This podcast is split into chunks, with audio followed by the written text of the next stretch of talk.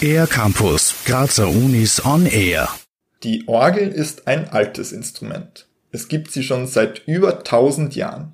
Während sie früher ausschließlich in der Kirche zum Einsatz kam, ist ihr Einsatzgebiet heute weitaus vielfältiger, weiß Gunther Rost. Er ist Professor für Orgel und Orgelimprovisation und Leiter des Instituts für Kirchenmusik und Orgel an der Kunstuni Graz. Was die Orgel für ihn ausmacht, beschreibt er wie folgt. Eine wesentliche Eigenschaft der Orgel ist die Imitation von Klang. Wenn man an einer Orgel steht und die Registernamen liest, merkt man, dass es eigentlich um Klangbeispiele geht, die mit den Mitteln der Orgel ausgedrückt werden. Klangbeispiele aus aller Welt. Das können Geräusche sein, das können Instrumente sein. Stellt die Orgel in einem Farbkasten zusammen und ist ein Gewürzbord, eine Küche, die zum Kochen von neuen Gerichten einlädt. Im Vergleich mit anderen Instrumenten führt die Orgel aber auch zu Einschränkungen, erzählt Jakub Davids Meschny, Student für Orgel- und Kirchenmusik an der KUK. Wenn ich die Orgel zum Beispiel mit dem Klavier vergleichen sollte, dann ist es, wenn man Klavier spielt, darf man mit Einschlagsdynamik was ändern.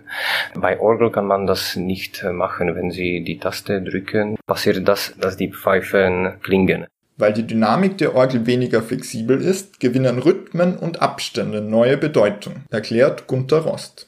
Im Prinzip ist es ein Spiel mit der Zeit. Wenn man sich einen gedruckten Text vorstellt, dann scheinen die Abstände der einzelnen gedruckten Buchstaben einer sehr einfachen Regel zu folgen. Aber die Umsetzung in gesprochene, gelesene Sprache ist eine rhythmisch wesentlich komplexere.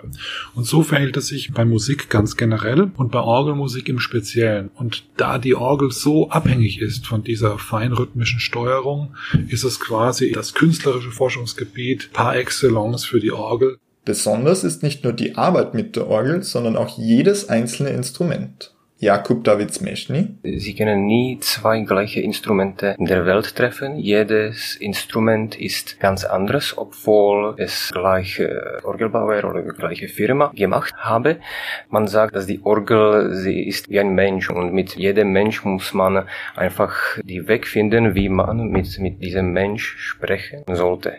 Wer die Orgel nun selbst erleben möchte, hat aktuell mehrere Gelegenheiten. Noch bis 31. Mai findet das Festival Orgelfrühling Steiermark statt. Ein Highlight, an dessen Umsetzung Gunther Rost beteiligt ist und Jakub Davids Meschny mitwirkt, ist das Konzert Strahlender Untergang am 19.04. im Arboet Mumut. Nähere Infos dazu gibt es online auf der Website der Kunstuni Graz. Für den R-Campus der Grazer Universitäten Simon Dampfhofer. Mehr über die Grazer Universitäten auf ercampus-graz.at